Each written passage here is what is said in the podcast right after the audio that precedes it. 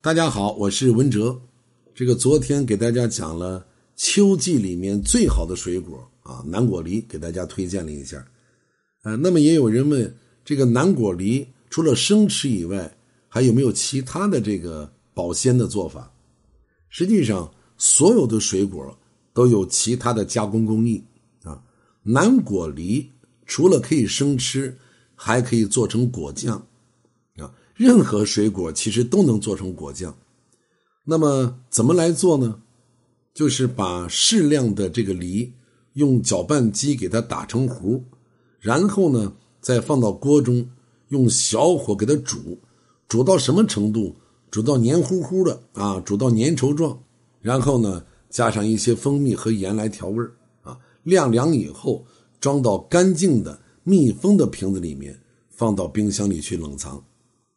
这个我们在吃的时候要注意啊，就吃这个果酱的时候要注意。呃，由于南果梨它的含糖量比较高，你在做成果酱的时候又加了这个蜂蜜，所以呢，你吃的时候啊，一次不要吃的太多啊，尤其是小孩啊，尤其这个年轻人，你尽量不要吃太甜的，你这样可以防龋齿嘛。哎，这是南果梨果酱啊。当然，如果你特别喜欢做各类的果酱。你还可以加上去皮去核的其他的水果，一起打成这个糊糊熬酱啊，口感和味道呢会更丰富。那么南果梨还可以和莲子、银耳这些食材一起炖汤或者煮粥。大家注意啊，南果梨虽好，但是它的性质是偏寒凉的，每天不要吃超过三个啊，尤其对肠胃不好的人。要浅尝即止，或者呢，我们可以把它蒸熟了吃，不然的话可能会引起你肠胃的不适。那么今天我再给大家介绍一个必吃的水果，就是葡萄。而这种葡萄呢，我们也把它叫玫瑰香葡萄。玫瑰香葡萄也叫麝香葡萄，它应该属于欧亚的品种，它具有浓郁的纯正的玫瑰香味儿啊，那一入口那可是香醉心脾啊。这个玫瑰香葡萄，它主要成熟于每年的中秋之际啊，快到中秋的时候，这个玫瑰香葡萄就开始上市了。那哪个地方的玫瑰香葡萄最好呢？哎，咱们中国天津有一个汉沽区茶店镇这个产区的茶店玫瑰葡萄是最有名的啊。从外观上来看，玫瑰香葡萄呢，果实颗粒比较小。没有熟透的时候呢，是浅紫色的，口感呢是酸中带甜。那么完全熟透以后，紫中带黑，含糖量很高，但是甜而不腻。玫瑰香葡萄，它里面含有多种营养成分啊。它之所以有名，之所以值得我们去推荐，就是因为它含有多种营养成分，而这些营养成分是我们人体必须的。它主要包括了类黄酮类的物质，还有单宁、酚酸等等。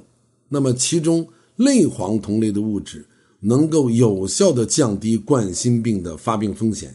那么，这个单宁和酚酸是有利于美白和防皱，哎，这就非常适合我们女性朋友食用了。但是，请注意啊，我建议大家在食用的时候，这个一定要连皮儿一起吃。